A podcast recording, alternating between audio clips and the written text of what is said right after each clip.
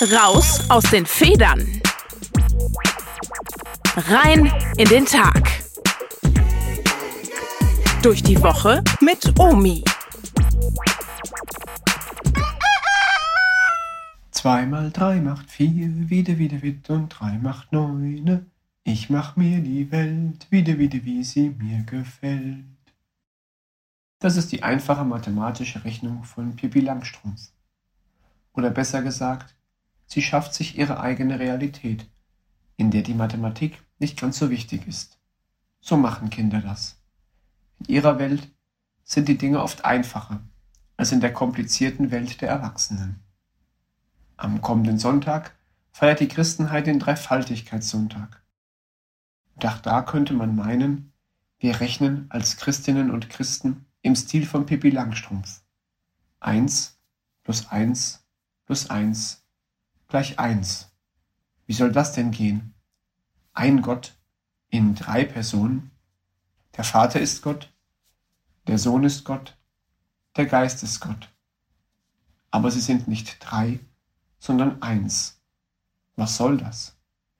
Der Glaube an einen Gott in drei Personen, also an einen dreifaltigen oder dreieinen Gott ist eine tiefe christliche Glaubenswahrheit, die schon für die ersten christlichen Generationen in der Heiligen Schrift begründet liegt. Aber was bedeutet es, an einen Gott zu glauben, der gleichzeitig drei ist? Gott, so glauben wir, ist in sich selbst Gemeinschaft. Wir glauben nicht an einen Gott, der sich selbst genügt, der niemanden braucht, der einfach für sich selbst existiert.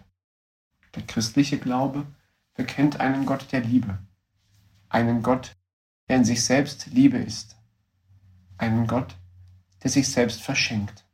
Und das geht nur in Gemeinschaft, aber damit nicht genug.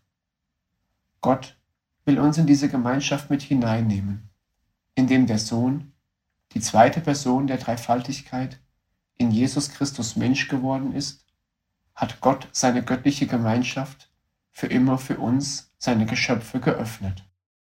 Er will uns teilhaben lassen an seiner Liebe. Deshalb schenkt er uns seinen Heiligen Geist. Und wenn das jetzt alles für dich ein wenig theologisch klingt, dann macht es nichts.